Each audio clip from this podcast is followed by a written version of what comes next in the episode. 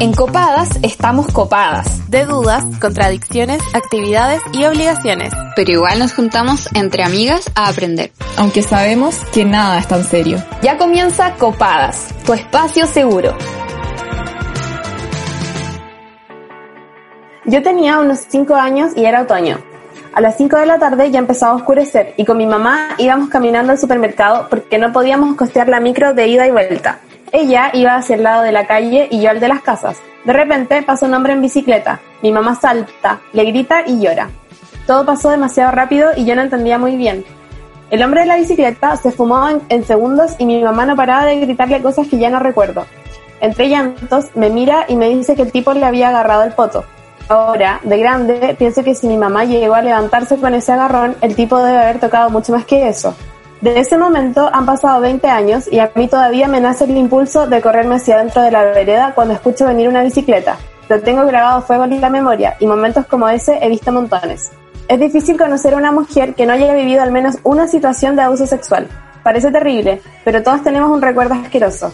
Puede ser reciente, de ayer o del mes pasado, como también puede ser de hace años y se quedó ahí para siempre, pulsante en nuestra memoria, como una herida sangrante para la cual no existe un hilo que la cierre porque en realidad ese hilo no existe.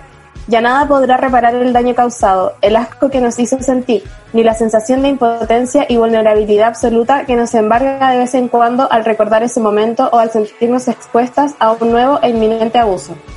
Nos dicen que nos cuidemos, que no andemos solas en la noche, que no vayamos al baño de la disco sin una amiga, que no tomemos de un trago que no vimos cómo se preparó. Y lo hacemos. Nos cuidamos, nos protegemos entre nosotras, pero nunca es suficiente porque a veces ni siquiera es necesario salir de la casa para estar expuestas a ese riesgo. A veces el perpetrador vive bajo tu mismo techo, es el tío buena onda, el amigo de tus papás o el primo un par de años mayor. Y ningún cuidado es suficiente. Ningún cuidado logra resguardarnos para no llegar a ser víctimas. Mi mamá no me dejaba entrar en las casas de mis amigas del pasaje cuando chica, y ahora lo entiendo perfecto y lo agradezco, porque cuando mi hermana se va a quedar en la casa de su amiga, duermo con el alma en un hilo y antes de irse le hago todas las preguntas y advertencias posibles. ¿Con quién vive? ¿Quién estará en su casa? No puede acompañarte nadie al baño, nadie tiene que ayudarte en la ducha. Si pasa cualquier cosa extraña, tienes que gritar lo más fuerte que puedas. No pueden obligarte a nada. Llámame cualquier cosa, estaré pendiente, y así en largo, etcétera. Da rabia pensar en todas las precauciones que tenemos que tomar para no sufrir un abuso. Quizás por todas ellas es que finalmente cuando somos víctimas de uno sentimos que la culpa podría ser nuestra, que no tomamos todas las precauciones que podríamos haber tomado, que no lo evitamos lo suficiente, pero no, la culpa nunca es nuestra. La víctima jamás puede ser causante ni cómplice del daño que sufre, ni tampoco debería cuestionarse nuestra participación en el hecho, porque no participamos, nos pasa, nos hacen algo, nos fuerzan a. Es extraño que se cuestione nuestra participación en un abuso o en una violación con preguntas del tipo ¿y tú qué hiciste? ¿Pero se gustaban? ¿Estaban en una cita? ¿Y qué ropa llevabas? ¿Qué andabas haciendo sola tan tarde? ¿Acaso cuestionan así a una víctima de robo? ¿Se imaginan si a alguien que fue asaltado le dicen, pero ¿estás seguro de que no le diste tú el celular al ladrón? Quizás estás confundiéndote y no fue un robo. Si alguien denuncia un robo, le toman la declaración y todos le creen. Pero con las violaciones no es así, porque aceptar eso significa creerle a las mujeres y cuestionar a los hombres. Y en este mundo eso pasa poco. Afortunadamente el feminismo nos ha ayudado a entender lo anterior, que nunca fue nuestra culpa, que no es que no nos hayamos cuidado lo suficiente, que esa herida que se siente como un zarpazo de opresión podría sanar, que nuestras compañeras y hermanas pueden ser el hilo que algún día la cierre. Hoy me emocioné me gustó mucho la editorial. Con este editorial muy bello de Camila Monsalva comenzamos este nuevo capítulo de Copadas. Soy Camila Mañé y estoy conectada vía Zoom con mis amigas preciosas, Leila Osorio, Toñi González y la Camila Monsalva, como ya dije antes. Al igual que siempre, le mandamos saludos a todas las radios que nos retransmiten. La que fue nuestra casa mucho tiempo, le mandamos un besito gigante a la radio JGM, la radio Manque, Radio Educativa, Sube la Radio por su señal online. Un besito para Carlito, un besito para la Sabri, para todos los de Mantra, nuestras cruz. ¿Quieres tener acceso a todos nuestros capítulos, recomendaciones y la biblioteca feminista? Entra a copadas.cl y encuentra este contenido y mucho más. Síguenos en Instagram, Twitter y Facebook para no perderte ninguna publicación. ¿Cómo están, amiguitas? Estoy Bien, por los porque camioneros culiados. Puta, sí, camineros de mierda, pero al fin partió la campaña de la prueba de la Convención Constitucional como oficialmente. Amo que sea entusiasta como de esas weas, así como, weón, partió la campaña. Entusiasmo de Monsalva. Bueno, yo soy como... Yo soy hija del republicanismo, weón. Eso es, hay gente como así, siento que tú eres como de esas personas, por eso estudiaste Derecho, por eso, por eso todas estas cosas, ¿cachai? Sí, weón. Amo todos los procesos de elecciones populares, los amo. Como que estoy pendiente así de, no sé, weón, la elección de Estados Unidos porque me encantan las weas. Sí, igual estoy emocionada por el apruebo de la Convención Constitucional porque lo veo en verdad como una oportunidad histórica. Onda como, bueno, se dan cuenta que estamos como viviendo un hecho como al pico. Sí, es histórico. Bueno, el otro día estaba en el supermercado y mi tía hace como mascarillas y cosas así como con telas. Eh, y yo le dije la idea que tuviera una mascarilla, que hiciera mascarillas que dijeran a prueba. Y estaba como en las condes porque tuve que ir al dentista porque tengo más caries que, tengo más caries que dientes, weón. Y weón, un viejo se dio vuelta y hizo así como, no, apruebo, no. Y mi tía como que dijo, sí, apruebo. Y weón, a mí me dio mucha vergüenza. Y fue como, conche tu madre lo que es estar en las condes, weón. Como esta gente existe, weón. Onda. Bueno, pero por la mascarilla dijo ¿no? Sí, porque él dije, podría hacer mascarilla y como hacerlo como con que diga apruebo, po, weón. Y ahí el viejo se dio vuelta y dijo como, no. Ah, pues, espera, el viejo se metió como a la conversación. Como... Weón, y estábamos súper lejos, weón, onda. Yo, yo con cuea escuché, onda, a mi tía hablar y el viejo culiao escuchó, weón, qué weá. Qué sapo. Sí, sapísimo. Weón, me impacta que tengáis tantas caries si vivís lavándote los dientes. Como, ¿por qué pasa eso? La vida es tan injusta. Buena, es que me, no, ni siquiera quiero hablar de la weá, porque me da demasiada paja, weón. Como ustedes saben que yo amo lavarme los dientes, es como mi momento favorito del día y tengo ter- muchas caries. Bueno, no quiero hablar de la weá, por favor, cambiemos de tema. Oye, igual, hablando como de la hueá de la prueba y todo, me preocupa que todas las comunas estén bajando las cuarentenas, que estemos como pasando a etapa de transición, de supertransición, hipertransición, ya no sé cómo se llama la hueá, paso uno, paso dos, paso diez. Y, y que nos vayamos a contagiar como para el plebiscito, así como, hola, soy Daniel Jade diciendo que todo esto es una conspiración para que no gane la prueba. Como que me, me preocupa, así que quiero llamar a la gente que se cuide, ¿cachai? Como tú te cuidas, yo me cuido y juntos aprobamos. Igual el otro día tuve que salir eh, porque llevé a Lodino al veterinario y nada, pues yo me fui en Didi porque filo ahora soy como clienta frecuente de Didi. Y, y caché que en la calle, o sea, cuando estaba en la calle, caché que las micros estaban demasiado llenas. Onda como que antes, hace unas semanas, eh, veía micros pasar y como ya igual está vacía y de hecho yo decía como, bueno, igual me podría subir a la micro. Pero ahora, bueno, estaba llena, un fin de semana, llena y me preocupó. Y yo estaba pensando así como, chuta, el privilegio que es poder movilizarse en Didi, pero sabéis que igual me dio rabia, porque esa gente se mueve porque probablemente tiene que trabajar, o quizá porque este gobierno culiado ha instalado la idea de que todo está bien cuando no es así. Y, y de hecho como que se habla, hay que que se habla como de rebrote, onda como, como si es que ya no estuviera el brote. Y como Claro. que para el plebiscito. Y es como, weón, no, onda, no tengamos esa idea. Si es que empezamos a hablar de rebrote es porque estamos pensando que ahora como que no está pasando nada. Y de hecho... como la weá de las olas. regiones- mucho menos en otras regiones en que está la caga. Oye, sí, de hecho en Penco tuvo que volver a la fase 1 de cuarentena, igual Pen, Talcahuano y Concepción a la fase de transición. Así que porfis, eh, reduzcan los riesgos de contagio y si tienen que salir y pueden costearlo, obviamente irse en Didi eh, es una buena opción. Aparte que han cachado que Didi está haciendo viernes eh, transmisiones online como por su Instagram, que es arroba Didi-Chile a las 10 de la noche. Y esta semana va Jefe y la semana pasada estuvo la Fran Valenzuela y yo igual lo vi y estuvo re de pana. Así que Nah. un aplauso para Didi que ha sacado cara, según yo, en todo esto que tiene que ver con la contingencia sanitaria. Pero espérate, son como conciertitos, así como de estudio. me parece muy tierno. Yo vi uno de, de, de la Camila Gallardo una vez, sí. Pero es como los, los hueones guitarreando en su casa, como sus Sí. conciertos íntimos, ¿cachai? Para el público de Didi. Ay, qué Quiero que hagan uno con la princesa bacán. Alba. Quiero que hagan uno con la princesa Alba. Así que Didi, si por ahí nos escuchas, a uno con la princesa Alba. Siento que son como La los Tiny Laferte, Desk, pero como Didi Desk. Igual la encuentro demasiado bacán y quiero quiero ir a todos. Como, como, ¿Cómo voy a ir a la Fran Valenzuela que la amo y me lo perdí? Pues, ojalá lo tengan como guardadito en su highlight, historia destacada y toda la weá. Em, pero volviendo con el tema de la pandemia, de verdad, cuídense todos, porque ya lo dije antes, si se cuidan ustedes, me cuido yo, podemos cuidarnos a más y ir a probar y no sé, mutilar la constitución horrible del dictador y que el mundo sea un mundo mejor, no sé. Sí.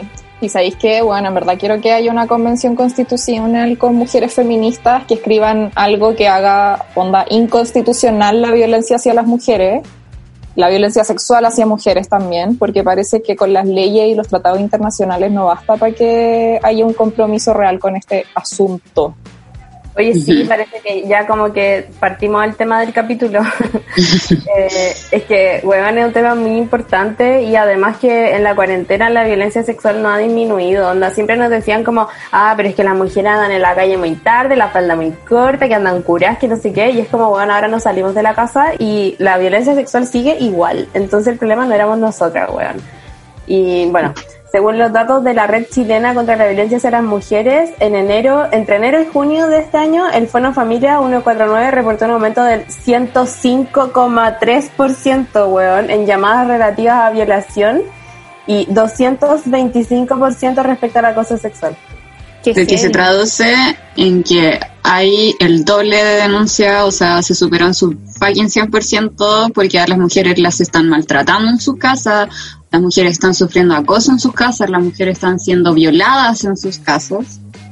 Y, mm, y parece que a nadie le importa mucho. No sé si ustedes cachaban como distintas iniciativas del gobierno que se han dado como en esta pandemia. Por ejemplo, el Fono Fam- Familia que mencionaba la Monsalva, el 149, pero también juegas como la mas- mascarilla 29 ¿No era que era 19? como ah sí 19 perdón que era como un código secreto y que tú supuestamente la ibas a comprar a una farmacia decía esa weá y como que todos entendían que estabais siendo víctima de violencia ¿cachai?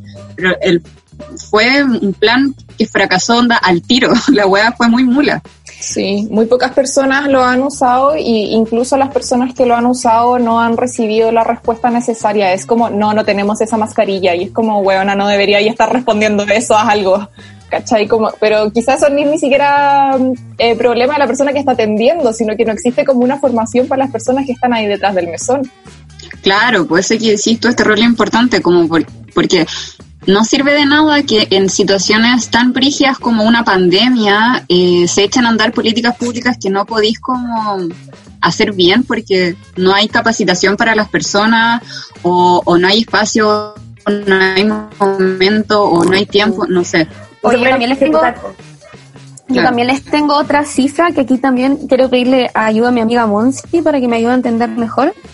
Que eh, la Subsecretaría de Prevención de Delitos registró mil no, 17 mil, perdón, mira, iba a decir mil, bueno, 17 mil 950 casos policiales, eh, vale decir detenciones y delitos eh, flagrantes relativos a delitos sexuales, que serían abuso sexual, violación y otros delitos sexuales. Y es la cifra más alta de la última década.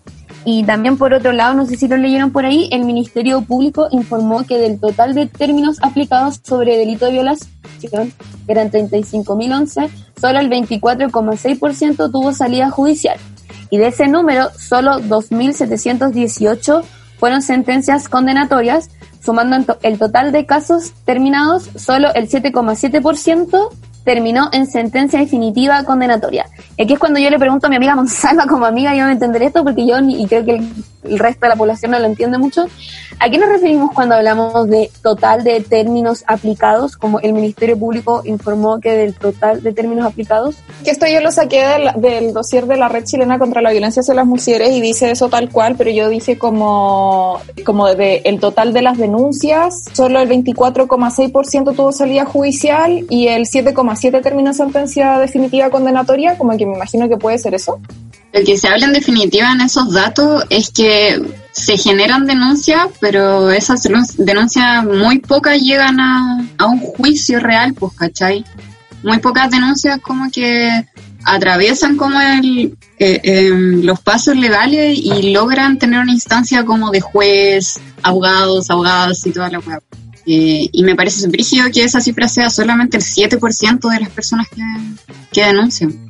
Y otra hueá que me parece de estos datos que nos leyó la Toña, que están en el dossier de la Red Chilena contra la Violencia hacia las Mujeres, y que son a su vez datos de la Subsecretaría de Prevención del Delito, es que como que si tú leías esta hueá podía entender que, que ponte tú al Estado, al gobierno, a la gente que hace las políticas públicas, quienes están a cargo de estos ministerios, no le importan tanto la vida de las mujeres, pues, ¿cachai? No le importan como casi nada ni siquiera le importan en términos como conceptuales, porque esa cifra de la construcción de, de BIF es, es una weá que incluye como violencia intrafamiliar y violencia sexual al mismo tiempo. Entonces, como que no podéis saber qué datos son por violencia intrafamiliar o qué datos están siendo por agresiones sexuales. Es como un gran número nomás, ¿cachai?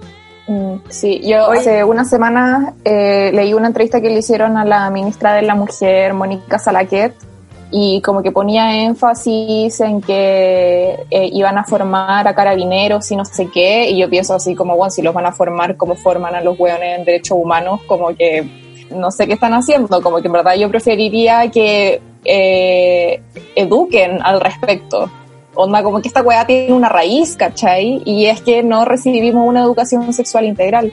Oye, ya, pero yo les traigo esperanza. Vamos.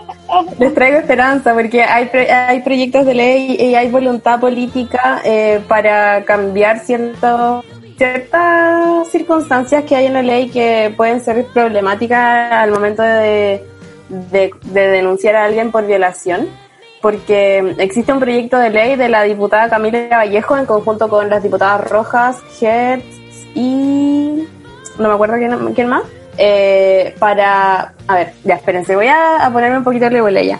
Lo que pasa es que la ley actualmente lo que hace es que establece ciertas circunstancias donde se presume que no hubo consentimiento de parte de la, de la víctima para el acceso carnal. Y ese es como el delito de violación. Entonces, el artículo dice, eh, la violación será castigada con la pena de presidio mayor en su grado mínimo a medio y después dice, comete violación el que accede carnalmente por vía vaginal, anal o bucal a una persona mayor de 14 años en alguno de los casos siguientes, que es cuando se usa fuerza o intimidación, cuando la víctima se haya privada de sentido o cuando se aprovecha de su incapacidad para oponerse y cuando se abusa de la enajenación o el trastorno mental de la víctima. Entonces, según la ley, en esos tres casos, evidentemente no existe consentimiento de parte de la víctima, por lo que entra eh, el tipo de la violación. Pero lo que hace este proyecto de ley es que usa estas tres circunstancias que acabo de nombrar solo como ejemplos de violación. Y dice que habrá violación siempre que no exista un acceso carnal por vía anal, bucal o vaginal sin el consentimiento de la otra persona y usa estas tres circunstancias como ejemplos solamente porque ahora son taxativos y entonces amplía el tipo y se va a poder en el fondo denunciar a alguien sin que medie eh, la fuerza, por ejemplo, como, no sé, si una persona es violada y no pudo eh, oponer resistencia y solo se quedó inmóvil y paralizada, va a poder denunciar a la violación porque en ese caso se entiende que no hubo un consentimiento a pesar de que no haya fuerza o intimidación. Así que esa es la luz de esperanza que tenemos, pero ese proyecto de ley lleva un año, no, ya 13 meses eh, sin moverse, XD. Así que hay que presionar para que salga. Y también la otra esperanza que les traigo es el, el proyecto de ley que ya se aprobó y que se está ejecutando en algunas regiones, que regula entrevistas grabadas en video y otras medidas de resguardo a menores de edad víctimas de delitos sexuales. O sea, esto aplica solo para NNA, pero eh, igual yo siento que es un paso importante que, por ejemplo, las entrevistas donde ellos relatan los abusos que vivieron sean grabadas para que en el fondo no tengan que revivirlo y pasar por ese proceso una y otra vez y que después se corra el riesgo de que digan algo distinto, que se cuestione su relato, que todo termine en nada, básicamente. Y eso se ha aplicado en siete regiones del país. Ahora el 3 de octubre entra en algunas otras y se espera que al 3 de octubre del 2021 se haya implementado en todas las regiones del país. Es igual, es bacán. Encuentro el último proyecto que dijiste porque era una hueá que se, que se pedía hace tiempo y que, tal como tú mencionabas, eh, ayuda no solo como, como en el caso de que las personas digan weas distintas, ¿cachai? Como los niños, niñas, sino que además no tengan que pasar como por el proceso de ser interrogadas e interrogados de nuevo. Que al final es, es muy brígida la instancia también. Sí, es muy importante y ojalá que eso después sea extensivo a todas las víctimas de violencia sexual, no solo a niños, niñas y adolescentes. Mm. Sí, aparte eso de, mm, de lo del video como para no revictimizar, lo encuentro increíble y me gustaría pasar al diccionario para que la Lila nos cuente un poquito más sobre este tema. ¿Quedas colgada en las conversaciones porque no entiendes algunos términos? ¿Fracasaste buscando en Google? Tranquila, aclara tus dudas con el diccionario de copadas. Hoy en nuestro diccionario ocupado definiremos revictimización. La revictimización, victimización secundaria o doble victimización es una situación donde se revive la experiencia traumática de la víctima. La, revictimización también se evidencia cuando indirectamente se sugieren situaciones que atentan contra su dignidad. Por ejemplo, la revictimización que sufren las mujeres abusadas sexualmente cuando se les cuestiona en qué medida su comportamiento o actitud puede haber aportado a la violencia sexual.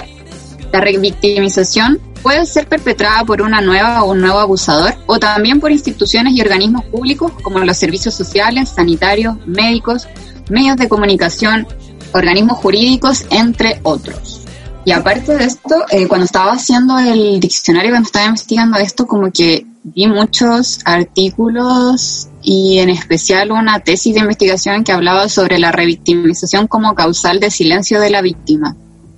Y me parece brígido porque eh, conectándolo con lo que hablaba la Monsalva antes, tiene sentido que muchas mujeres guarden silencio eh, porque la justicia tiene claramente un tinte machista y patriarcal donde ninguno de sus derechos van a ser como resguardados y las instancias de revictimización son constantes. Entonces, es volver a abrir las, las situaciones de violencia para las víctimas y puede ser un proceso muy fuerte psicológicamente hablando, está tan fuerte que te detiene incluso a, a denunciar, por ejemplo.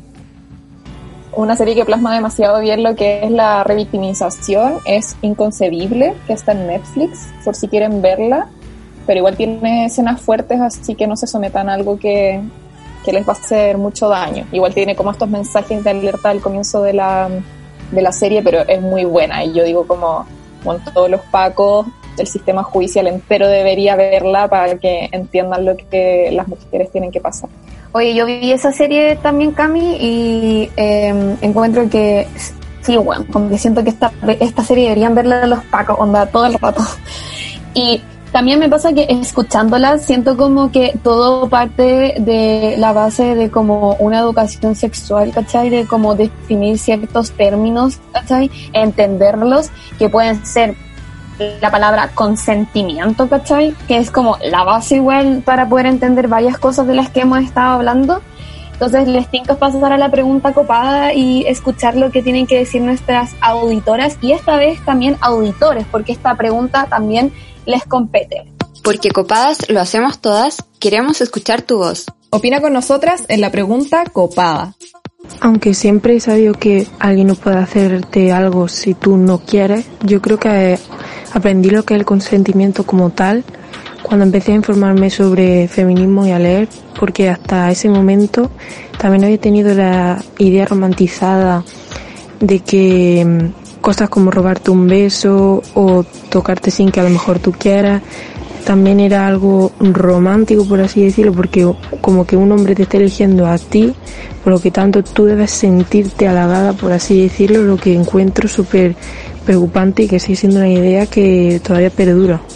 No es que haya aprendido el consentimiento eh, con alguna situación en particular, ni mucho menos por algún tipo de educación sexual en el colegio. Creo que el aprendizaje se basó principalmente en la experiencia y en el sentido común que uno pueda tener con esto. Me refiero que uno muchas veces se ha enfrentado a diversas situaciones de abuso que están totalmente normalizadas por la sociedad y dada la poca educación en estos temas es que solo nos queda en la mayoría de los casos guiarnos por el sentido común y el pobre aprendizaje que se da entre nosotros mismos como hombres. Que opinión personal creo que es terrible depender de estos factores dado que alientan a que se sigan repitiendo los mismos patrones de abuso una y otra vez. Aprendí de consentimiento hablando con amigas, compartiendo experiencias y sobre todo dándome cuenta de que muchas veces eh, permití que pasaran cosas por miedo a. Ahora para mí el consentimiento es una herramienta que me permite experimentar placer en libertad, en confianza, pero sobre todo en respeto, no solo para mí, sino también para con el otro. Yo en lo personal todavía estoy en proceso de entender en su total cabalidad qué es el consentimiento y cuáles son sus manifestaciones, porque uno desde las enseñanzas que ha puesto a disposición el movimiento feminista claramente ha aprendido que hay ciertas situaciones que no pueden volver a repetirse nunca más que tienen que ver con el consentimiento sexual. Pero hay otras situaciones que en el contexto, por ejemplo, del pololeo son más sutiles y que uno tampoco ha alcanzado todavía comprender desde su ADN estructuralmente machista. Aprendí lo que es el consentimiento muy pequeña como teoría, ya que mi mamá siempre me hablaba de esos temas, pero mi primer acercamiento, o sea, la práctica, fue en el jardín. Cuando le pedí colación a un compañerito, no quiso darme y yo me enojé. Luego, en otra ocasión, un compañerito me pidió colación, yo no quise darle y él se enojó. Esto me pareció muy tonto e injusto y ahí entendí lo tonto que era enojarse por ello, ya que me encontraba de la otra cara de la moneda. Quería que respetaran mi decisión de no querer compartir colación y seguir bien. Por lo tanto, yo también empecé a respetar las decisiones de mis compañeros cuando no querían compartir colación. Entendí que un no se tiene que respetar. Yo creo que cuando aprendí lo que era el consentimiento, o más bien cuando le tomé conciencia real a lo serio de esto, fue cuando entré a la, a la U y empecé como a desarrollarme más como en, la, en las lógicas del carrete, que si bien siempre ha existido el carrete, yo nunca estuve tan relacionado a ese mundo como en la media. Entonces ahí me tocó ver muchas veces, por allá por el 2012, 2013, eh, instancias súper incómodas de gente en los pastos, eh, personas que eran derechamente nefastas. Entonces, eh, yo creo que ahí fue cuando empecé a decir, oh, ¿qué es esto? Y nada, pues de ahí vino todo esto, vino toda esta toma de conciencia general que para mí es muy bueno porque en el, en el, fondo hace que, que, que, hablamos de las cosas y que ya no, no pasen tanto. Lo aprendí hace unos cuatro años cuando me sentí súper mal por no haber dormido con el tipo que me había comido esa noche en el carrete. Habíamos vuelto de carretear y él me insistió mucho en dormir conmigo. Me dijo, no vamos a hacer nada que tú no quieras. Y me daba mucho asco. Mis amigas me dijeron que era una exagerada por no haber dormido con él, que ellos estaban ahí, que cualquier cosa podía gritar, pero yo no quería. Al otro día le conté súper afligida a una amiga lo que había pasado y me dijo, nadie te puede obligar a hacer algo que tú no quieras. Yo fui criada por puras mujeres, mi mamá, mis dos abuelas y mi bisabuela. Ellas desde muy pequeña me enseñaron lo que era el consentimiento y siempre me repetían y me hacían entender que la última decisión siempre estaba en mí, que tenía que sentirme 100% segura con las decisiones que iba a tomar. Y que, por ejemplo, si no le quería dar un beso a alguien, como por ejemplo mi tío, mis primos, mi papá, yo no lo debía hacer, porque si yo no quería, nadie me podía obligar. Oye, me gustaron mucho las respuestas. Siento como que, siento que reflexioné a través del consentimiento con sus respuestas porque, ponte tú, creo que el que más me gustó fue el ejemplo de la colación. A mí igual. Que, que yo fui esa weona, así como que se enojó con su amiga porque no le quiso dar la mitad de su negrita, ¿cachai? Y como consentimiento y todo. Y, y me puse a reflexionar también que creo que siento que sobre el consentimiento cuando está llevado a lo, a lo que es la sexualidad, como que se, se da a entender mucho más y como que la gente eh, lo reflexiona más y al momento de los que hubo como que es más consciente de, ese tipo de consentimiento.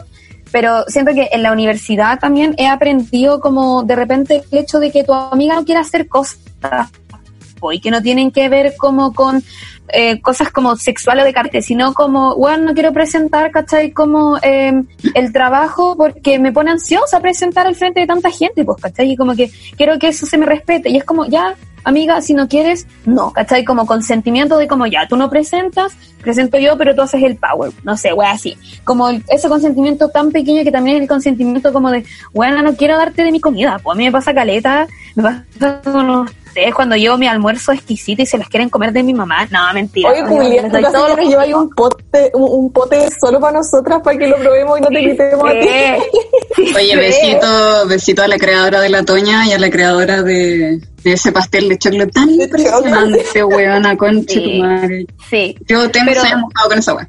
Ya, Sí, volvamos, pero volvamos. siento que eh, como reflexioné harto como con, con las respuestas que dieron, las encontré bastante buenas, de hecho. Yo quiero rescatar ese hombre eh, que dijo que el, algo que el movimiento feminista nos ha enseñado, porque sí, el movimiento feminista está aquí disponible para enseñarle a todo el mundo y weón, que bacán que se estén dando cuenta y que estén agradeciendo, dando los créditos, incluyendo la bibliografía, citando en APA, weón, bacán, me parece bacán, hombre, que dijiste eso, bacán. ¿Quién hombre? ¿Quién? Ese hombre, weón, desconocido. hombre. Igual encuentro rígido que eso, como que uno tenga que llegar a la universidad y en- encontrarse con el feminismo como para entender lo que significa, como entender tu posibilidad de decir que no Mm. cuando no quieres algo y, en- y que el, resto y todos entendamos juntos que no es no, como que la weá es básico, ¿cachai? Es básico y se debería enseñar de consentimiento eh, de manera integrada como en un en una educación sexual integral, que como la Camila estaba mencionando proyectos de ley antes, yo quiero mencionar este de que le ingresó la diputada Camila Rojas, que de hecho estaban discutiendo las indicaciones estos días, pero era porque los fachos como que le metieron un montón de indicaciones que dieron vuelta el proyecto básicamente, así que espero que se apruebe, pero sí las indicaciones y que se apruebe como lo ingresaron, porque mm, esta como aprender una, una educación sexual integral y aprender de consentimiento desde la primera infancia también puede evitar, por ejemplo, el abuso sexual infantil y también evitar violencia y episodios de discriminación con las mujeres o incluso con la comunidad LGBT. Así que eso, eso quería mencionar. Sí, igual quería decir un poco que eh, medio que responder a la pregunta copada de XD, porque yo siento que nunca nadie nos dijo como el consentimiento es esto, etcétera. Como que nunca aprendimos de consentimiento, pero sí sabíamos cosas que, por ejemplo, sabíamos que no podíamos obligar a nadie a hacer algo que no quisiera, ¿cachai? Como que sabíamos, no sé si es sentido común, porque como que no todo el mundo lo tiene, pero eh, teníamos como esa precaución, según yo. Y, y después llegó como el feminismo y nos dijo como eso de no obligar a nadie a hacer algo que no quiere se llama consentimiento y como que hay que respetarlo siempre, etcétera. Y ahí como que le dimos un nombre a algo que nosotras ya sabíamos, pero siento que lo sabíamos como de nosotras como nosotras con respecto de otro, ¿cachai? Pero no de otro con respecto de nosotras. Como que nosotras sabíamos que no podíamos forzar a alguien a algo, pero no sabíamos que otra persona no nos podía forzar a nosotras, ¿cachai? Y siento que ahí está como la importancia del feminismo también y, y de venir a ponerle nombre al consentimiento, porque que al final corre para los dos lados y que es súper importante. Sí, y también quizá en algún otro momento podemos como abordar la discusión que se da como en torno al deseo, como también por un sexo consentido y deseado además, como eso también implica un proceso como de pensar qué quiere una y no muchas veces eh, como qué desea una y no muchas veces lo, lo realizamos.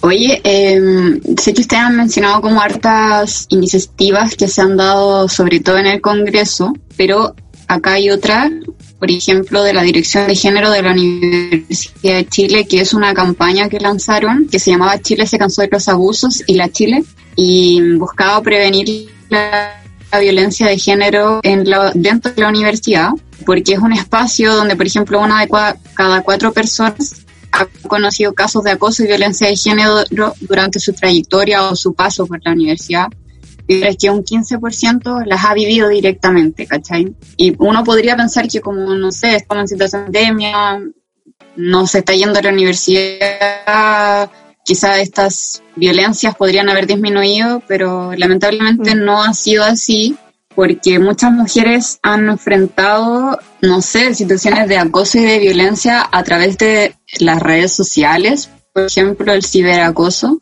como estas prácticas de publicar fotografías íntimas de las mujeres. Uno creería que, no sé, como por no estar en la U, la wea va a cambiar un poquito, o como que vamos a estar más tranqui, pero como hemos evidenciado durante todo este capítulo, el hecho de estar dentro de nuestras casas, fuera de nuestras casas, con ropa, sin ropa, no, no cambia la situación de violencia en la que estamos. Porque básicamente la pandemia es la violencia de género, ¿cachai? Como antes que el coronavirus. Mm.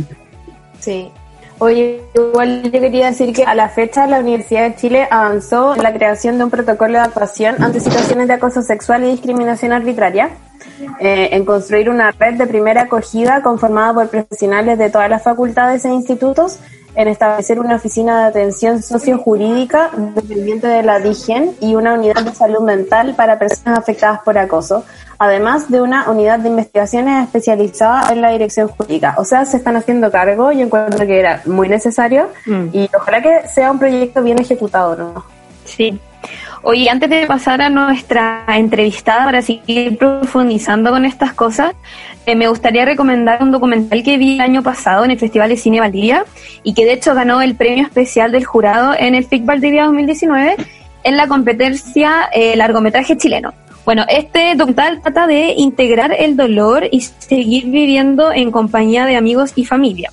Visión Nocturna, si se llama la película, relata en primera persona lo que ocurre tras sufrir una violación y lo que significa para una mujer agredida eh, perseguir justicia en Chile. Y como dato freak, para que cachen lo buena que es esta peli, recibió recientemente el Grand Prix de la competencia internacional del Festival de Cine de Marsella y será parte del Festival de Cine de San Sebastián sección Horizontes Latinos y está disponible en las plataformas de Red de Salas de Chile y de Centro Arte Alameda. Oye, sobre esas plataformas, eh, yo les quiero contar para que le hagan la competencia con el contenido nacional a fomes como Netflix y Amazon.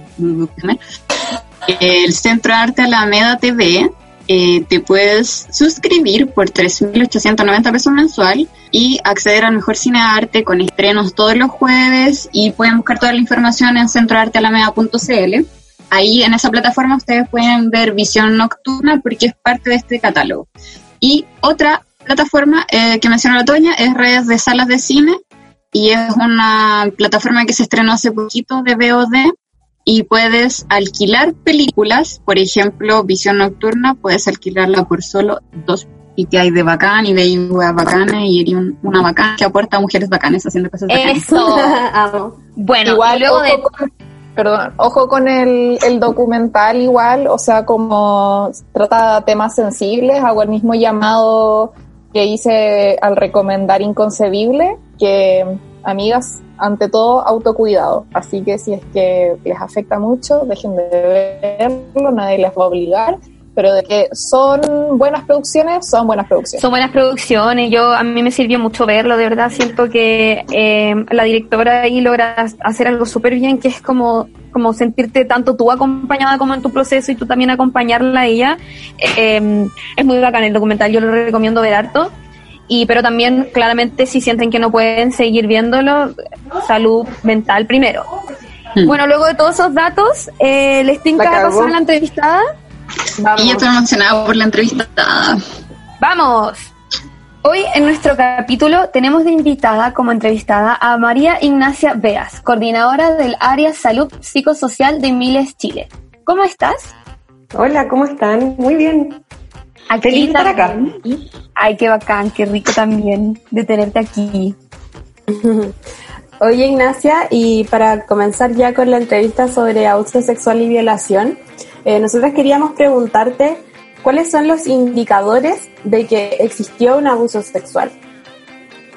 Bueno, lo que, lo que yo creo primeramente es que la persona haya sentido una transgresión a, a su sexualidad en cualquier ámbito. O sea, esto no hay signos así como de poder, como síntomas, porque si bien cuando uno habla de una agresión sexual, hay síntomas asociados al estrés, al miedo, al temor de contar, a que nadie entienda, pero tampoco hay síntomas que, me indiquen que yo fui agredida sexualmente o no.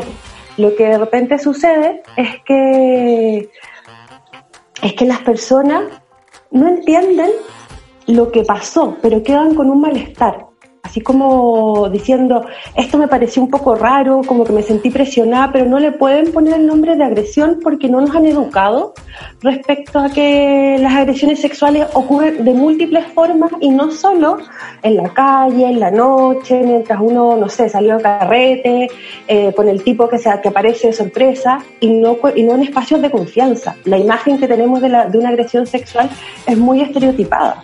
Entonces la que nos enseñan es esa entonces, cuando me pasa algo, tiendo a dudar de esto será una agresión sexual, pero de repente el malestar sigue, me siento incómoda, me siento culpable, eh, etcétera. Pero, pero sobre todo yo diría que los indicadores podrían, se tienen que aunar a una experiencia que uno viva confusa respecto a la sexualidad y que uno sienta como una transgresión. Mm. Es rígido eso lo que decís tú de los estereotipos, como que tenemos la idea de que un desconocido borracho nos va a abordar en la calle a mitad de la noche y nos va a violar, pero no puede ser como el pololo, cuando en verdad justamente es cuando son más cercanos los familiares, las parejas, es cuando más se dan las violaciones y en esa misma línea como de los estereotipos que existen en los abusos sexuales, como también existen hartos ámbitos, eh, ahora como mencionaba la mañana, los estereotipos, también en, en el ámbito legal, judicial, pero a mí me gustaría saber cómo, cómo entra la psicología acá adentro, como cuál es el aspecto psicológico que existe dentro de un abuso sexual y que a mi forma de ver, y aquí también te pregunto yo, está súper como invisibilizado, como que no se le toma tanto en cuenta el, ámbito psicológico, pero los procesos judiciales o en general. Em, o sea, ¿cómo, ¿cómo, la psicología entra en este aspecto de los abusos sexuales? Mira, o sea, eh, bueno, la psicología es una parte muy fundamental ya que es la vivencia de las personas y de repente ahí también caemos en buscar males estereotipados también, de una reacción estereotipada de una, de una víctima y que de repente no caben con lo que dice. No todas tienen estrés postraumático, no todas tienen crisis de pánico después. Entonces la psicología, este aspecto también debería el trabajo social, no quiero invisibilizar a mis compañeras trabajadoras sociales, que tiene que ver de situar a la persona, de situar a la persona en el contexto de subordinación en la cual estuvo expuesta, al contexto personal, histórico, de cómo, cómo he sido criada, cómo se me ha transmitido lo que es la sexualidad, qué se me ha dicho. Hay muchas, hay muchas mujeres que también sienten, sienten vergüenza de haber sido agredida sexualmente, pero no solo por el tema de la intimidad, sino también porque, sobre todo últimamente, hay un estereotipo al cual responder de ser una mujer empoderada. Y de repente mm. cuando nos pasan a llevar, es como, ¿cómo le voy a decir a mi mamá, a mi amiga, que de repente me demoré en hablar? Cuando tampoco se trata de que se convierta en otro mandato. Entonces, la psicología tiene que ver de explicar justamente dónde se encarnó la violencia, justamente en qué, cómo, cómo, cómo se explica no solamente desde un manual, no solamente en lo que piensan los jueces respecto a las pruebas, sino que también cómo lo vivencia esa persona y, también de darle un poco coherencia, un coherencia a lo que, a lo que vivió esa persona con lo que siente. Y que entender que, puede, que puedes estar esto te puede causar daño, pero en múltiples niveles. No, tenemos que estar ni destruidas con una sintomatología espantosa y que puede pasar, pero también puede pasar que sea una experiencia terrible, pero que lo logremos superar. Yo creo que ahí lo fundamental es la red de apoyo. Es, es cuando, cuando uno dice te creo, es el peso de ese te creo es porque se abre una red de apoyo. O sea, empieza, están las amigas, la familia, y ese es el, también el trabajo de, de lo psicosocial acá porque, claro, estamos acostumbrados a que, lo, que hablemos de delitos sexuales. Entonces ahí todo, todo, todo se traduce en lenguaje jurídico y muchas veces eh, el lenguaje jurídico no abarca lo que es una agresión sexual. tenemos delitos onda fijos, o sea, determinados, y lo, cuando una transgresión a la sexualidad puede tomar múltiples, múltiples formas. Mm. Oye, Ignacia, a propósito de lo que decías sobre eh, la importancia de las redes de apoyo, te quería preguntar si existen factores eh, protectores como, es, como el tener estas redes que puedan amortiguar el impacto de un abuso sexual. No sé si amortiguar es la palabra, pero tampoco se me ocurre otra. Sí, sí entiendo lo que vas. Que claro, que es como reducción de daños. Onda, si va a pasar, ¿cómo, podemos reducirlo, ¿cómo podemos reducir los daños? Y eso es un punto de vista que es bastante honesto para nuestra realidad, porque la violencia de género no se ha erradicado de nuestro, de nuestro mundo, de nuestra cultura. Por lo mismo, podemos estar expuestas a situaciones de agresión sexual. Y es por eso que el, que el yo te creo, el ni una menos, también cobra fuerza acá, porque se empieza a instalar un discurso en lo social que tiene que ver de esto no se hace. Vamos a dejar que las víctimas, que las personas que han sido sobrevivientes de agresión sexual nos digan cuándo se, cuándo, en qué momento se sintieron agredidas, en qué momento se transgredió, se transgredió su sexualidad, su cuerpo, más allá de buscar las pruebas de ello para ver si realmente esto sucedió.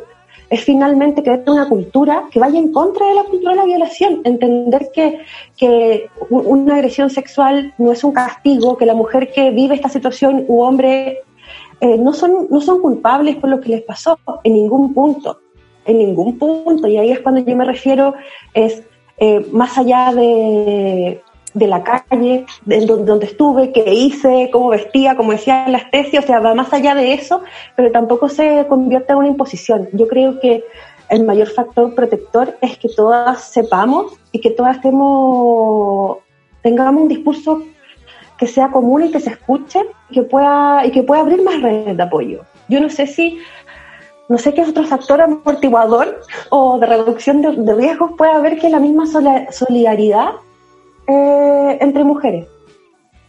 Claro, porque nosotras, ponte tú, hace un ratito comentábamos que hay muchas mujeres que deciden guardar silencio por el miedo a la revictimización o por no contar como con estas redes de apoyo y, finalmente nunca se generan los procesos de denuncia, estas mujeres tampoco nunca se sanan y, se ven afectadas en muchos espacios de su vida, definitivamente es que ahí es que yo creo que justamente es de poner este discurso en común en el espacio social, político, tiene que ver con que las mujeres no guardemos más silencio y que tampoco sea tan revictimizante eh, denunciar, porque ahí hay dos puntos. Eh, por ejemplo, el silencio eh, es finalmente un aprendizaje que, que tenemos como mujeres. Mm. Es el secreto familiar.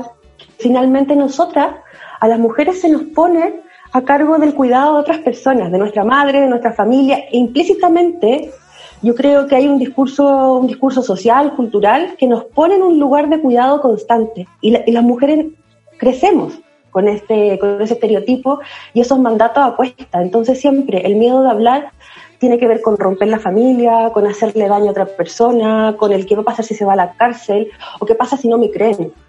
Entonces, también ahí hay, es, empezar a pensar en nosotras mismas para apoyar por un sistema que nos lo permita.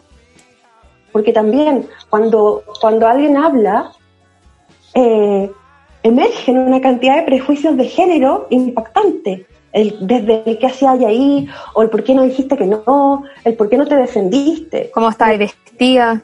¿Cómo estabas vestida? ¿Cuánto tomaste? Hoy no. ¿Por qué no, hablaste antes? ¿por qué no hablaste antes? Y finalmente ese ¿por qué no hablaste antes? es como, no me dolió, no pasó nada. Y al final no se, no se trata de eso. Cada una puede procesarlo en el momento que, que, que, sea su propio proceso, perdón eh, la, la, redundancia. El, pero, pero claro, o sea, eh, es importante que podamos, que podamos validar nuestras propias experiencias. Aparte, tal como ustedes dicen, es súper difícil, es súper difícil darse cuenta también eh, cómo qué es una agresión sexual. Entonces, tampoco se trate, se trata de que me pasa algo y yo vaya y lo cuente, porque lo más probable, como les decía, como no tenemos esta, como tenemos esta imagen estereotipada de lo que es una agresión sexual, también lleva tiempo entender lo que pasó ahí entender por qué me siento mal, porque ya no quiero ver a esa persona, por qué de repente este amigo que decidí dormir juntas y pasó algo que yo no quería, pero nunca dije nada, ya no quiero ni verlo, me siento incómoda, porque ahí hay un discurso que está camuflado, que es el de esto no se hace y tiene que ver con cómo también es la educación sexual en nuestro país. Mm. Eso es Oye, Cami, perdón, quiero, voy a, quiero interrumpir la pauta, perdónenme, pero siento que tiene que ver como con lo que estaba mencionando acá. Y quiero llevarlo como a un, como un caso personal, pero como una reflexión que siento que muchas mujeres se pueden sentir identificadas.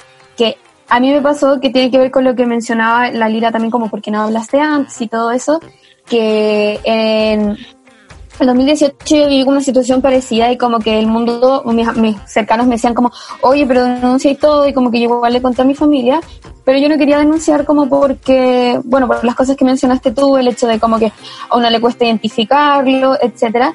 Y me acuerdo que mi padre me dijo una guay que a mí me dolió tanto, que fue como, bueno, y tú tanto que hablas en tu podcast como denuncien, mujerense, empodérense, y tú ni siquiera lo así, donde cómo voy a ser un ejemplo para la si tú ni siquiera lo así. Y yo así como del hijo de bueno, así onda muy como que es como este dolor interno que es como, igual es cierto, pues como que uno se la pasa como diciendo como hay que denunciar, ¿cachai? Como hacer estas cosas visibles y sobre todo lo que tú mencionabas como hacerse cargo.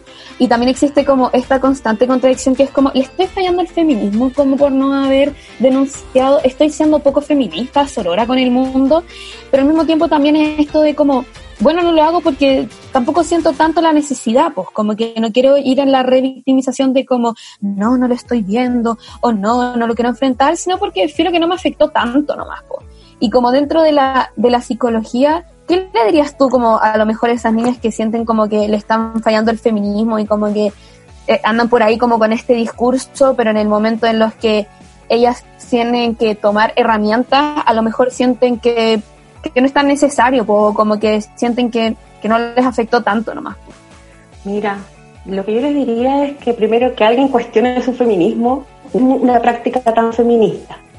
Desde ahí eh, yo creo que no hay que, no, hay, no trata de, de, empoderarse, o sea, ¿de qué hablamos cuando hablamos de empoderamiento? No se trata de ser super heroínas o, o, o poder vencerla todo, yo creo que es al contrario que se trata de mirarnos vulnerables y desde ahí encontrar espacios de acción. Es, espacios de acción que a, uno, que a una le hagan sentido.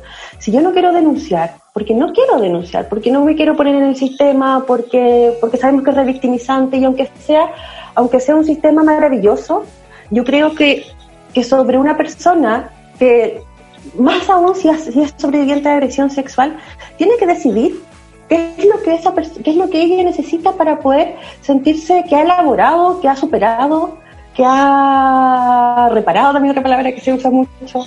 Eh, ¿Cuál es el camino que ella escoja? Yo creo que ahí hay una, cierta autonomía que tenemos que respetar. El feminismo habla de poder potenciar todas nuestras autonomías como personas para que nos reconozcamos con, como personas con derechos y desde ahí yo creo que tenemos que respetar el ejercicio de ese derecho a la decisión y a la autonomía de todas las mujeres. Y por eso no puede haber un discurso que inste a una denuncia obligatoria porque sabemos, no sabemos lo que está en el pellejo de esa persona que, que va a tocar declarar, que va a tocar que, que la fiscal no te crea, porque hay un discurso medio raro, porque no calza con el papel de víctima habitual. Y aparte, también es válido, por ejemplo, si esto, no sé, capaz que causo polémica con esto, pero pero si esta es una persona que yo realmente no quiero denunciarla y no me sirve denunciarla, y encuentro que yo creo que no, no sé, no, no está en la responsabilidad de, de una sola persona el, todo el sistema judicial. Yo creo que a eso voy, que no tenemos por qué obligar a esa, a esa una chica que denuncia a su amigo si es que ella no quiere y a ella no le sirve, solo para porque porque sí sirve un sistema. Yo creo que la responsabilidad de que eso funcione es de otras personas. Y desde ahí yo creo que para cuando uno habla de agresiones sexuales, lo primero que tiene que poner es que uno tiene que dar libertad de acción y es acoger, acoger lo que le pasa a la otra persona, no juzgarla, porque para, para juezas suficiente tenemos con nuestros mandatos de género. Oye, Ignacia, eh, yo te quería preguntar sobre cómo abordar eh, una situación de este tipo con niños, niñas y adolescentes, Mm, principalmente con niños y niñas en realidad, porque yo siento que siempre se les dice como, nadie te puede tocar el potito, no sé qué, pero eso también hace que ellos sientan que es, que es malo que alguien les toque el potito, lo que claramente es malo, pero podría hacer que les dé miedo después eh, contar que les pasó algo así. O, o no sé, como, cómo empezó, o, o también es como, no sé, llegamos a un lugar, ah, saluda a la tía, dele un besito a la tía, y como que obligamos a ese tipo de situaciones y forzamos un poco la voluntad de los niños y niñas eh, como en ese tipo de cosas. Y por eso te quería preguntar cómo abordar eh, este tipo de situaciones con niños y niñas. Mira, yo creo que es muy cierto lo que tú dices, que si bien hay que poner en alerta, pero no en sobre alerta. Y segundo, es, es importante, claro, o sea, pensemos como cuando éramos niñas.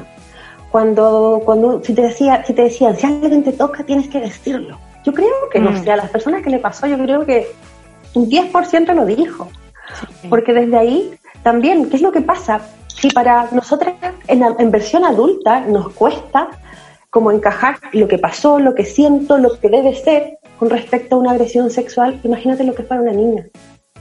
Muchas, muchas mujeres, y esto es bien terrible, y el rol del colegio también acá es, es muy importante, porque muchas, muchas chicas no se dan cuenta, y chicos también, que son agredidos o agredidas sexualmente hasta que le, tienen la clase de sexualidad en el colegio. Y se entiende lo que es una agresión sexual. Y eso, y también ahí entra de lleno el discurso que tú dices, nadie lo puede hacer, nadie lo puede permitir. ¿Y qué pasa cuando yo decía, ya, ya lo viví? O si me lo vivo próximamente y no cumplo con ese mandato de decir, tengo que decirlo, tengo que responder, porque tengo que avisar. Igual es como, uno tiene que prevenir desde enseñar lo que es el consentimiento, enseñar la libertad de decisión. Yo creo que también ahí los derechos del niño cumplen un rol fundamental porque hablan de la capacidad de los niños de, de adquirir, o sea, siempre tienen derechos, pero ir pudiendo ejercer sus derechos de manera autónoma pero progresivamente. Entonces, finalmente, nuestra enseñanza sobre consentimiento, límites personales, autonomía, también tiene que empezar desde niño, no es una materia más de clase. Entonces, cuando hablamos de, de agresión sexual, ¿cómo le podemos hablar de agresión sexual a una niña que no sabe lo que, lo que, es, lo, lo que es muy bien una relación sexual? Entonces, también es importante la educación preescolar para que, para que se entienda que esto se da con las personas cuando uno es adulta, cuando pasan ciertas cosas, que a los niños esto no, no les pasa, pero, pero poniéndolo en un tono amenazante, tampoco que suene, ah, nuevamente, no lo hicimos bien. Claro, como que se impone una carga, como tú tienes que decirlo, no sé qué, y, y como que termina si- sintiendo como una especie de culpa si no lo dice, no sé, como que siento que es muy complicado tratarlo con ellos y ellas. Es como un reto, como que el mundo de los adultos y el mundo de, lo- de las niñas está muy separado. Entonces, siento que si bien una siempre intenta como ya y cuéntame todo de lo que pasó y no sé qué, cuando uno era niña, obvio que ponía como un filtro entre lo que le podéis comunicar a los adultos y lo que no, porque sabéis que te van a retar, sabéis que no está bien, sabéis que algo pasó pero no entendiste, entonces mejor no decimos nada, ¿cachai? Porque así está configurado el mundo también, como lleno de castigos y de normas que tenéis que cumplir y de weá. Exacto, eso es muy importante porque nos enseñan el, el decir que no desde el autoritarismo. Es como, es no porque yo dije que no. Nadie te puede tocar tu cuerpo. Tú no puedes dejar que nadie toque. Yo con ocho años, ¿cómo hago para yo no dejar? Es como el mismo fundamentalismo de decir, de decir, eh, eh, ay, ¿cómo era? Eh, ah, hazte respetar. Cuando las mujeres antes nos decían, oye, pero tenés que hacerte respetar. ¿Cómo yo obligo a la otra persona que me respete? Yo merezco respeto solo por el hecho de ser ser humana, por tener, por, por estar dentro de nuestra especie y, te- y tener derechos. Entonces desde ahí tenemos que enseñar a respetar y para eso tenemos que respetar. Yo no puedo enseñar respeto si yo no respeto al niño o la niña. Y desde eso hay que preguntarle cómo está ahí, eh, no sé, saluda a la tía, por ejemplo, tu ejemplo, Carolina. Eh, y ves que no quiere, no te preocupes, tía, la niña te quiere, no pasa nada, y desde ahí decir, preguntarle, oye, ¿te pasó algo? Tratémonos no como adultos, pero como personas que sí, sí tienen conciencia y pueden elaborar. Obviamente, desde entre más chicos, más, más dificultades y más va a ser nuestro esfuerzo. Pero, pero tenemos que preguntarle, ¿cómo está y te gusta? En un, en un, en un momento de preguntar, ¿cómo se enseña el consentimiento? Enseñándole a consentir. En el sentido, ¿te gusta? ¿Quieres esto? Ya, no lo comas, ponte tú. O, o ya, tienes que comer, pero yo sé que suena muy ideal y todas las madres que pueden estar escuchando esto van a decir, ay, qué fácil pero es súper difícil, es súper difícil. Tengo una hija y es muy difícil, pero, pero es importante que lo intentemos, que lo intentemos, de alguna forma transmitamos que, les, que, existe el respeto y que tienen derecho a elegir. Y tener en cuenta sus opiniones y sus gustos, no solamente en este hecho puntual, sino como decís tú, en, en otros aspectos de la vida cotidiana. Oye, Ignacia, eh, a nosotras nos gustaría saber, probablemente, bueno, como los abusos y los episodios, los episodios de violencia sexual lo hemos vivido casi todas las mujeres. Eh, ¿Qué debemos hacer si sufrimos un episodio como este? O que casi que deberíamos haber hecho, como por todas las cosas que nos pasaron y no supimos cómo reaccionar. ¿Qué podríamos haber hecho? Eh, o qué podríamos hacer a O de pie para adelante, porque tampoco es como que se acaben las violencias sexuales en la vida. Yo creo que primero pensar que no, que nadie se busca esto. Yo creo que es una idea que más allá que la esperemos de otra, tenemos que convencernos. Tenemos que convencernos firmemente de que cuando somos víctimas de violencia, somos eso. Por eso yo digo víctimas, porque hay que reconocer el momento en que se, en que se ejerce violencia como un momento en que te victimizan. Y no significa que uno cargue con eso toda la vida, por eso también hablamos de sobrevivientes. Pero, pero lo que hay que hacer es confiar en las personas que tenemos a nuestro alrededor. O sea, te puedo dar como la ruta de la denuncia, pero bueno, desde ese punto de vista, lo mejor ir al servicio médico legal, eh, la Brisex de la PDI, pero finalmente yo creo que es contar al tiempo que sea necesario y a quien, uno, y a quien uno crea que me va a acoger mejor. Yo creo que eso es lo que uno puede hacer más para evitar daños, como hablando de reducción de daños, lo que es poder confiar en alguien, para poder, porque elaborar, elaborar el relato de lo que sucedió es muy esclarecedor. No sé si la estructura. Sí, está bien. Eh, oye, y no, no sé si ahora ya hablaste como del recorrido de la denuncia. Creo que eso también se puede encontrar en varias páginas, eh, me imagino como miles, o la red chilena contra la violencia hacia las mujeres. Eh, pero más allá del paso a paso, ya, ya hablamos de que este proceso puede ser revictimizante y todo, pero ¿hay algún consejo que tú nos podrías dar eh, como para hacer este proceso un poquito menos de mierda? El cuando ya pasó. Claro, como si es que decido denunciar, como tomo la decisión de hacerlo, ¿cómo me, me enfrento a esto de, no sé, como más fuerte? Mira, yo creo que primero entender que el lenguaje y lo que es como que el lenguaje jurídico de verdad.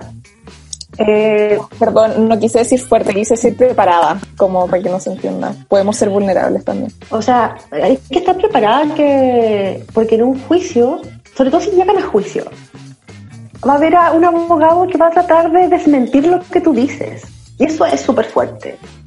Entonces yo creo que preparar el relato, yo creo que no quiero psicologizar ni nada, pero yo creo que sí hay que, si uno decide denunciar, más allá de lo que te afecte, eh, el hecho puntual, yo creo que también hay que buscar una red de apoyo, ya sea en Miles o en el CBS, que es el, es el lugar de violencia sexual que debe ser la mezcla región metropolitana o cualquier otro espacio, ya sea más feminista, de otra índole, pero pasar este proceso de juicio, denuncia acompañada y un espacio en el que te permita como de, de verdad elaborar lo que pasó, para poder estar preparada para enfrentar al sistema. Y también pensar y estar preparada y no y pensar cuáles van a ser mis expectativas que yo pueda poner en esa en esa denuncia en ese proceso. Porque el juicio ya es cuando ya avanzó y estamos casi en buen camino.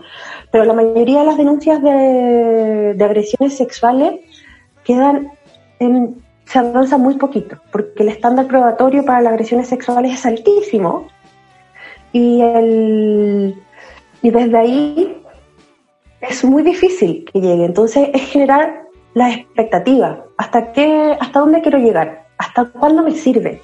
Para ver si es realmente, eh, si me va a servir o me va, me va a sanar haber vivido, pues, pasar por este proceso. Oye, con respecto a eso, quiero hacer una acotación eh, que Ignacia mencionó sobre el abogado que va a estar del otro lado eh, intentando desacreditar el relato de la víctima. Eh, a mí el otro día me preguntaron mucho si yo creía que las mujeres feministas podían ser defensoras de agresores sexuales. Y yo creo que 100% sí, o sea, creo que el feminismo debe permear todas las áreas, incluida la defensa del agresor sexual. Eh, sobre todo por lo que, lo que dice Ignacia, porque una abogada feminista no va a intentar desacreditar el relato de, de la víctima, sino que va a intentar establecer la mejor defensa para su acusado sin ejercer más violencia sobre la víctima. Por eso siento que es tan importante eh, que sí haya abogadas feministas defendiendo agresores sexuales, porque también eso va a tener un impacto en la víctima y va a ser... Eh, es esencial, yo creo, no seguir escuchando argumentos como los de el abogado defensor de Martín Pradena. Mm. Eh, porque yo siento que si Ignacia hubiera estado escuchando esa, ese alegato, eh, esa defensa, eh, habría sido un nuevo golpe para ella. Entonces, por eso siento que es muy importante. perdón, sí. Antonia. ¿Qué dije? Ignacia. Ah, perdón, estaba leyendo el nombre de siento que eh, es muy importante eh, y no, no criminalizar a las mujeres que son feministas y que ejercen la defensa de agresores sexuales. Eso quería acotar. Hoy encuentro absolutamente razón.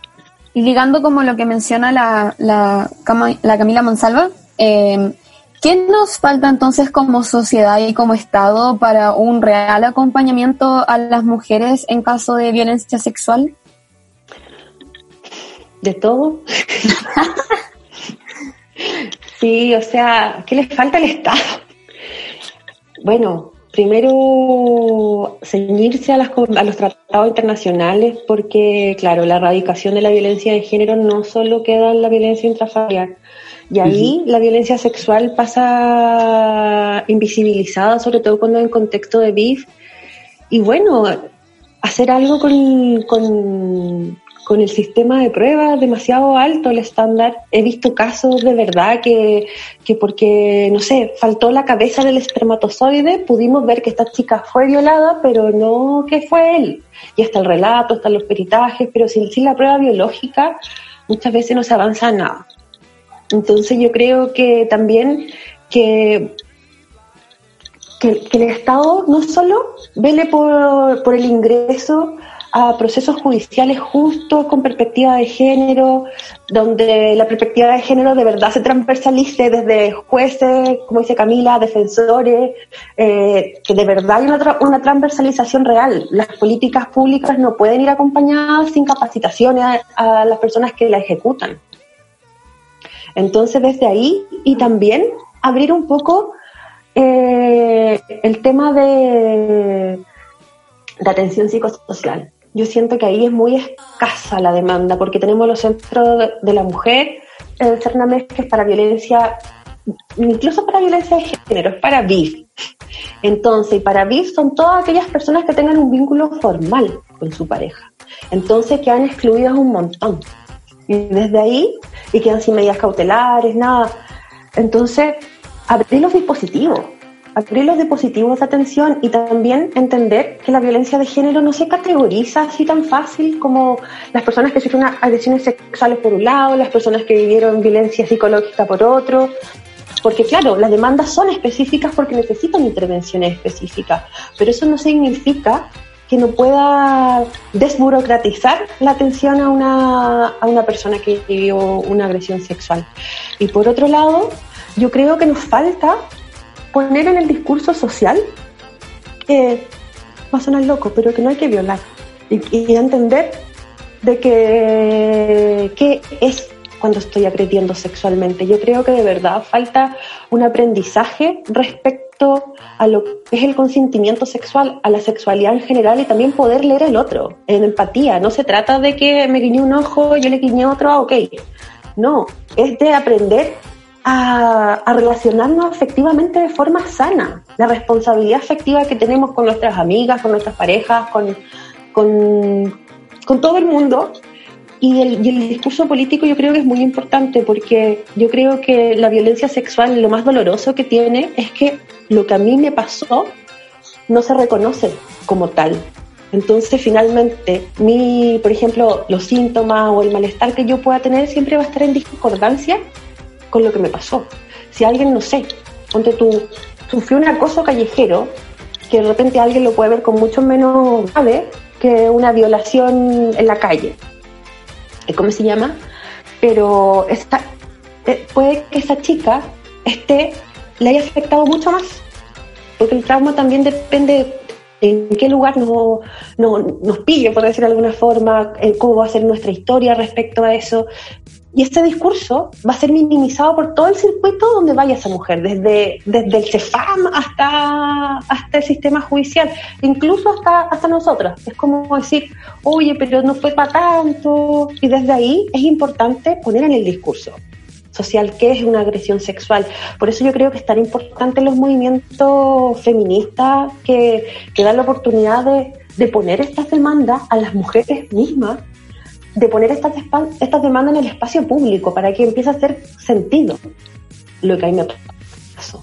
Empezamos a tener un discurso general. Es brígido, que con ese no fue para tanto como que termina una misma como cuestionándose lo que una vivió. Exacto. Me parece súper cuático que nos falta tanto, tanto en materia de sociedad, en materia de Estado. No solamente falta como perspectiva de género en, todas las instituciones del Estado, en el Estado en sí mismo, en sus prácticas, sino que aparte, como Ignacia lo decía, derribar esta cultura de la violación eh, y avanzar en, no sé, ser mejores. Educación. Con empatía, educación sexual integral ahora ya, consentimiento, educación todo. afectiva también. Y ahí Emocional. Exacto, porque también, también esto va de la mano en cómo resolvemos nuestros conflictos, cómo nos hacemos cargo de nuestra sexualidad. Mm.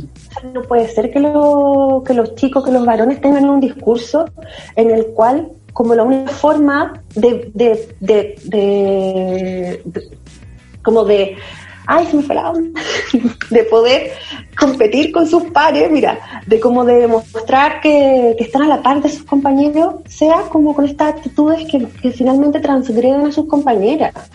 Como de esto del más viril, y aunque, hay, aunque últimamente hay un discurso más deconstruido, eh, pero igual, es, la violencia se encarna, y cuando decimos que se encarna, si no nos damos cuenta de repente, en cómo, en las actitudes que decimos, en, lo, en cómo hablamos. Yo me han hecho un par de entrevistas así como escritas y de repente me leo y digo, oh, por ejemplo, no sé, se, se escapan cosas.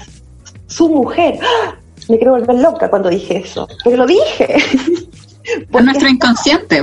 Claro, está, estamos, estamos socializadas así, entonces yo creo que también tiene que ver esto parte no, no de construirse solamente a nivel discursivo, sino que de verdad nos miremos. Y cuando, y cuando digamos cosas, cuando hagamos prácticas, tampoco nos avergoncemos diciendo, ay, soy poco feminista. No, sino acompañar también en el proceso entre todas y entre todos también. Mm. Oye, Ignacia, y para ir cerrando, eh, ¿qué servicios de atención entrega Miles Chile? Si nos pudieras contar un poquitito. Mira, eh, Miles tiene atención de consejería, que la consejería básicamente es un espacio como de primera acogida que da, que da miles en el sentido de que, por ejemplo, si alguien tiene alguna duda respecto a si lo que vivía es violencia, damos un espacio de contención. Las atenciones por lo general se responden vía mail, si es necesario, se hace una videollamada ahora que estamos en servicio remoto. Por lo general esto pasaba en miles. Y, y, desde ahí se hace un acompañamiento con una dupla que pues tenemos pasantes, tenemos las psicólogas de Miles, y desde ahí de todas las personas que colaboramos en Miles de distintas formas, eh, le hacemos una, un acompañamiento, o sea, una, entrevista en la cual se pueda problematizar, orientar, tener información legal y después, si es necesario, vemos si hay que derivarla a algún lugar. ¿Y esto lo hacen a nivel de territorio nacional? Por ejemplo, tú mencionabas ahora que están trabajando de forma remota, quizás más fácil contactar con chicas de otras regiones. Eso nos, nos pasó mucho lo que lo o sea Miles Chile se hizo Miles Chile al momento de, de cómo se llama de, que se remotizó todo porque efectivamente se han hecho capacitación a lo largo del país mm. pero la atención claro estaba concentrada más en Santiago entonces claro esto nos ha permitido de repente llevar a orientar a una chica respecto a un caso que estaba en, en la Araucanía y ahí también ha sido un trabajo bien importante de, las pasantes de, de porque pues, sobre todo las chiquillas de social han tenido que buscar redes y se han movido un montón, porque Mile es una, es una organización grande de espíritu, pero somos pocas. Igual, eh, gracias Ignacia por toda la información y también quería recordar que en el sitio web de Copadas, copadas.cl y en nuestras redes sociales dejamos, o sea, en nuestro Instagram dejamos ahí 10 organizaciones feministas eh, para acudir en casos de violencia de género. Hay varias y la primera de hecho de la lista es Milix. Así que por si necesitan recordar la información, ahí pueden encontrar varias organizaciones que luchan por la misma causa. Eh, ¿Nos despedimos? Sí, muchas gracias Ignacio por acompañarnos en este Gracias por la pega que hace también. Sí, muy valiosa. Feliz, me encanta. Ya, muchas, gracias. Siempre educarnos. Chao. Chao, que estén muy bien. Chao, chao. Así termina un nuevo capítulo de Copadas, tu espacio seguro. Acompáñanos todas las semanas para reflexionar, conversar y tirar la talla entre amigas.